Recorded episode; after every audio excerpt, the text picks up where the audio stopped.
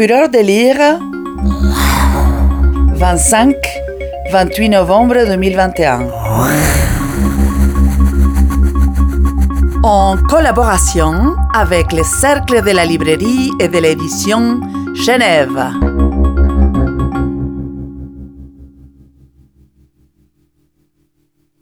Métropolis.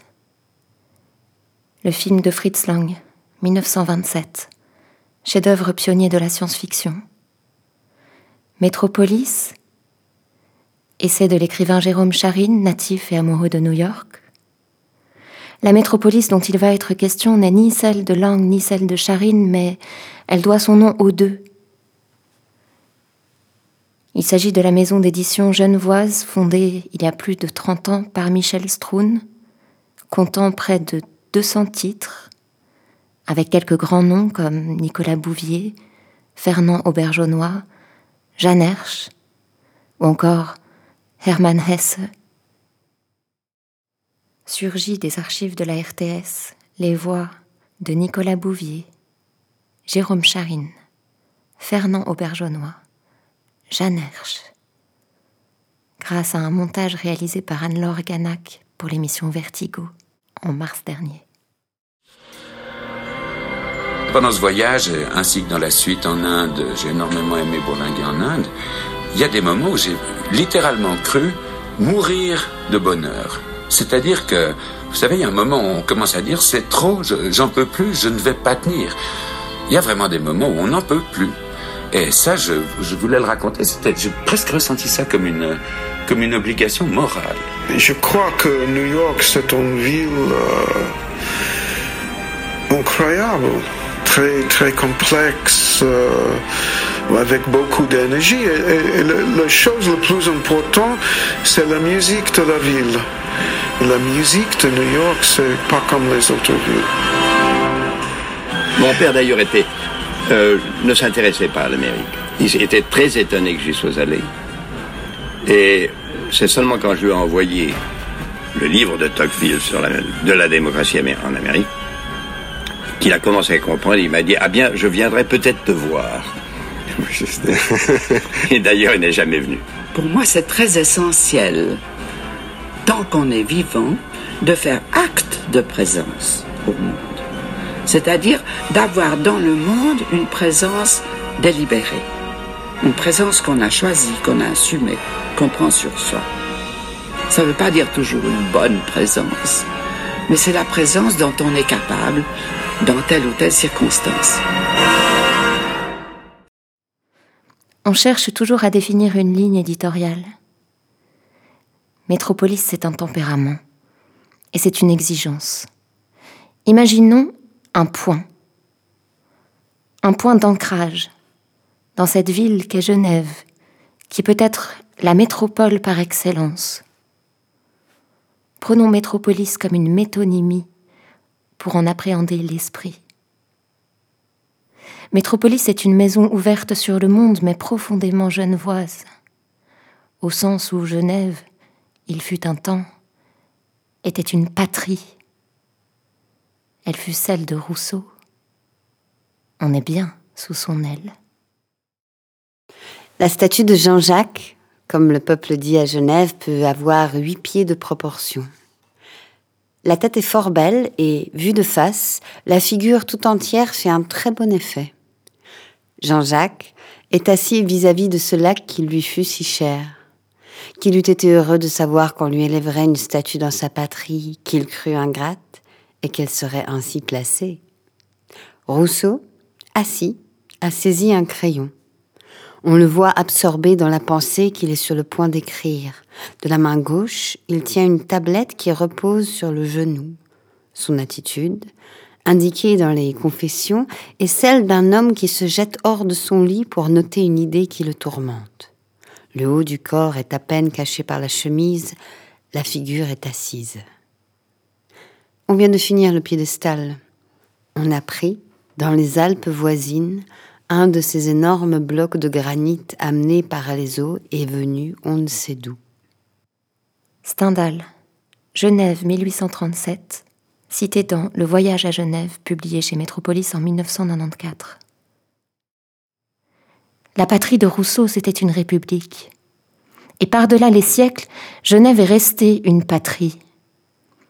Son histoire littéraire, son histoire éditoriale, en fait une étoile à laquelle accrocher sa charrue. De toutes les villes du monde, de toutes les patries intimes qu'un homme cherche à mériter au cours de ses voyages, Genève me semble la plus propice au bonheur. Je lui dois d'avoir découvert à partir de 1914 le français, le latin, l'allemand, l'expressionnisme, Schopenhauer, la doctrine de Bouddha, le taoïsme, Conrad, l'Afcadio Hearn et la nostalgie de Buenos Aires. Et aussi l'amour, l'amitié, l'humiliation et la tentation du suicide. Dans le souvenir, tout est agréable, même l'épreuve. Ce sont là des raisons personnelles, mais j'en donnerai une d'ordre général. À la différence des autres villes, Genève est sans emphase. Paris n'ignore pas qu'il est Paris. Londres, la bienséante, sait qu'elle est Londres. Genève sait à peine qu'elle est Genève.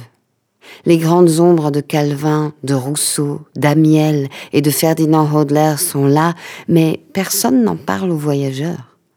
Genève, un peu comme le Japon, s'est renouvelée sans perdre son passé. Je sais que je reviendrai toujours à Genève, peut-être même après la mort de mon corps. Borges, Genève, cité dans Genève Voix du Sud, publié chez Métropolis en 2014. Genève, c'est la grande ville, la grande ville mère, comme détachée de l'État auquel elle appartient, la métropole, cette ville-canton qui a sa propre force, sa palpitation intérieure, autonome, indépendante, et c'est ce qui nous permet de parler au monde, de parler du monde depuis ce cœur et à distance, c'est la force d'une maison genevoise que de pouvoir aborder des grandes vagues de l'histoire, des grands conflits internationaux sans être déjà, même malgré soi, de parti pris. Des déchirements yougoslaves aux guerres israélo-palestiniennes, les éditions Métropolis ont ainsi développé une large collection d'essais historiques, à la faveur sans doute de cette neutralité si controversée. Au-delà de la métropole, pourquoi cette référence constante à la ville? Peut-être parce que la ville est le symbole des entrailles. Derrière le maquillage, il y a les cernes, il y a la mine défaite, et sous le costume, les bas-fonds. Voilà qui dessine peut-être un enjeu littéraire, un critère peut-être à défaut d'une ligne, qui serait le face-à-face entre l'homme et l'homme, sans phare, sans complaisance. Un lyrisme du laconique, une emphase au scalpel, résolument lucide. Mon ami, c'est tout Saint-Pétersbourg, écrit quelque part Dostoïevski. Ainsi, de moi et de Glasgow, je suis une part de cet enfer j'accepte sa nécessité. Car c'est bien l'enfer, cela ne fait aucun doute. Les larges rues de cette ville, quand le ciel est tout pincé de froid, ou quand le crachin sointe de la brume, ou quand le rouge objet circulaire du ciel vous fait penser au soleil, sont l'enfer pur et simple. Ici aussi sont tous mes pères. Ici, je plonge dans le passé qui est dans le présent, dans la naissance, la copulation et la mort, comme disait l'autre. Kenneth White, extrait de En toute candeur, cité dans Ma ville idéale, 1999. Une maison d'édition, c'est aussi une maison. Métropolis est une petite maison. Aux grands mots, les grands remèdes, notre réponse, la voilà la chaleur d'un foyer, dans laquelle un Nicolas Bouvier, édité par les plus prestigieux, est venu au soir de sa vie se réchauffer, confiant à notre maison parmi les plus belles de ses pages la publication de cette préface à douleur de Vladimir Olan. Cette impossibilité à dire absolument la création, cette marche nocturne et tâtonnante vers un point d'eau que la fugacité, la précarité, mais aussi la lourdeur de la condition humaine nous interdisent à tout jamais d'atteindre, est sans doute le plus grand cadeau qu'un vivant puisse faire à son semblable. Parfois, comme dans ces jeux d'enfants où l'on crie froid, chaud, tu brûles. Les poèmes de Roland frôlent ce miracle qui est d'avoir un pied encore dans les mots, l'autre déjà dans le silence. Dans Témérité, il rêve d'un texte d'une évidence si transparente qu'il en deviendrait invisible, ne pourrait être lu que par un ange.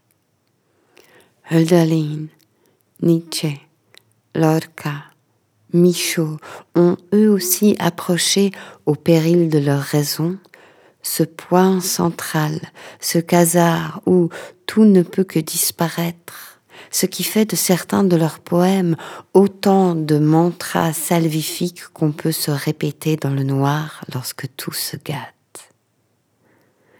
Tu t'en vas sans moi, ma vie, tu portes ailleurs la bataille. Henri Michaud Die Mauern stehen sprachlos und kalt, im Winde klirren die Fahnen. Hölderlin. Ou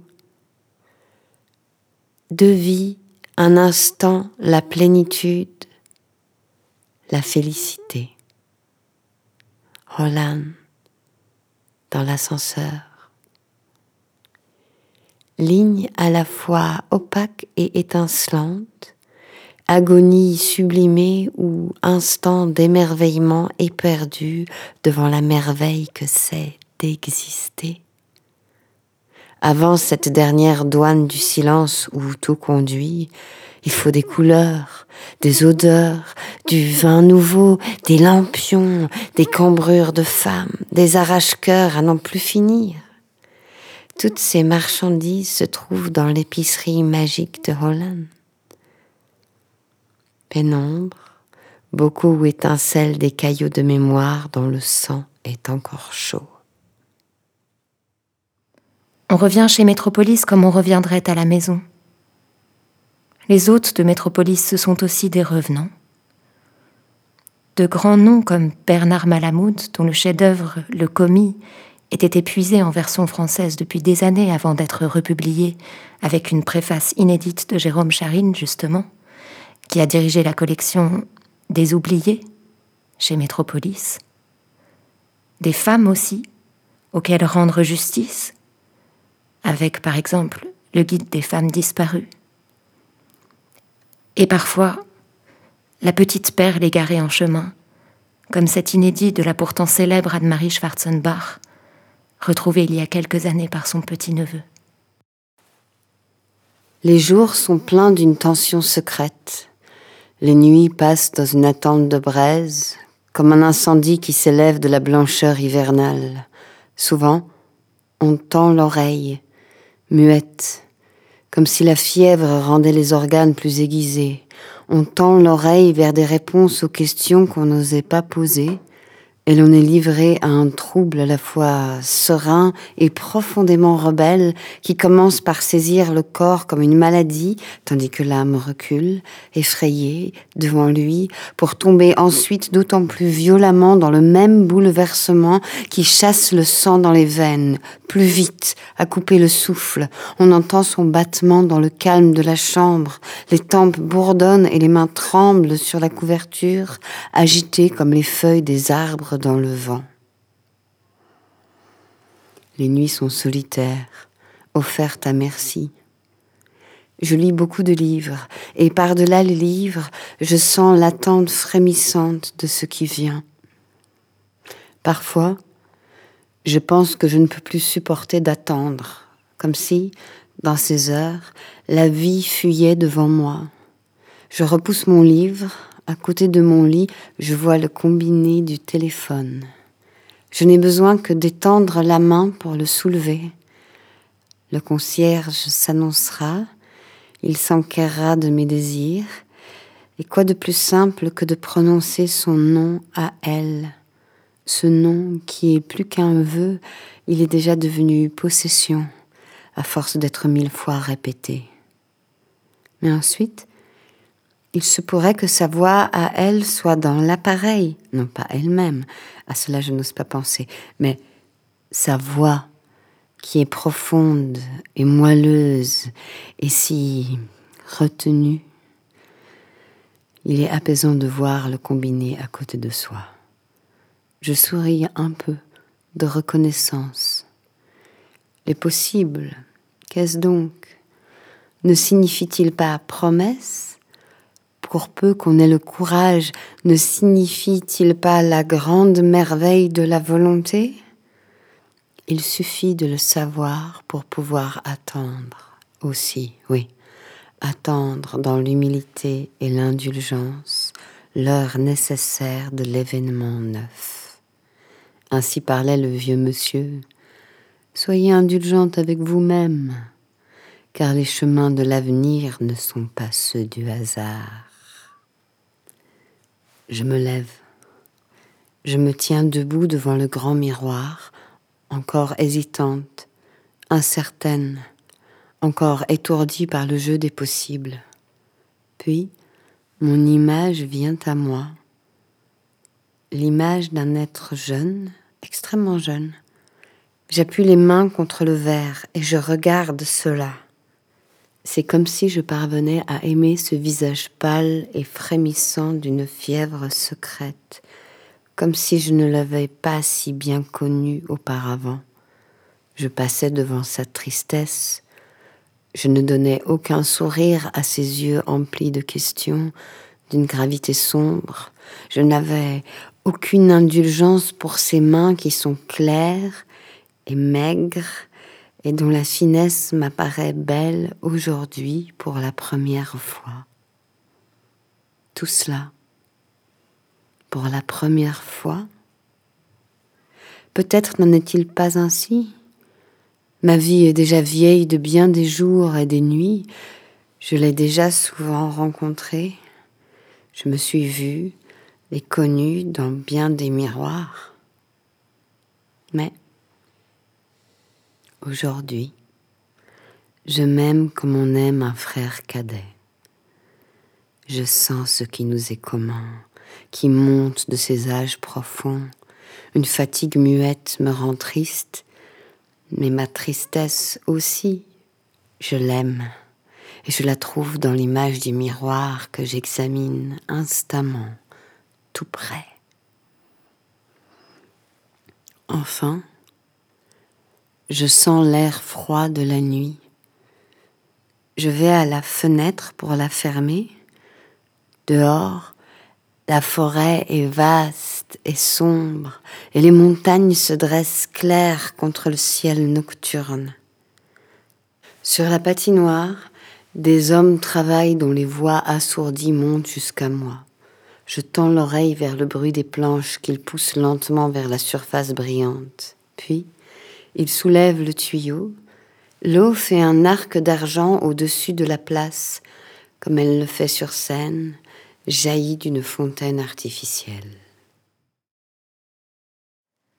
Il faut pouvoir tenir son livre. Il faut pouvoir aller de la main à la main. C'est ce que permet une petite maison. Un éditeur et un auteur l'un en face de l'autre, dans l'intimité de la table de travail, dans l'ombre du livre, comme des éclairagistes. À la manière du metteur en scène, l'éditeur est cet œil qui regarde avec amour, voit le meilleur, invisible encore, et tâche, avec le corps, avec l'âme du vivant qui se meut devant lui, sans savoir, de le faire advenir à lui-même. Fureur de lire 2021 un festival littéraire de la ville de Genève.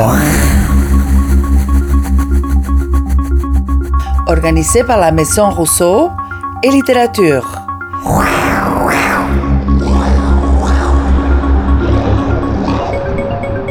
« 25 28 novembre 2021.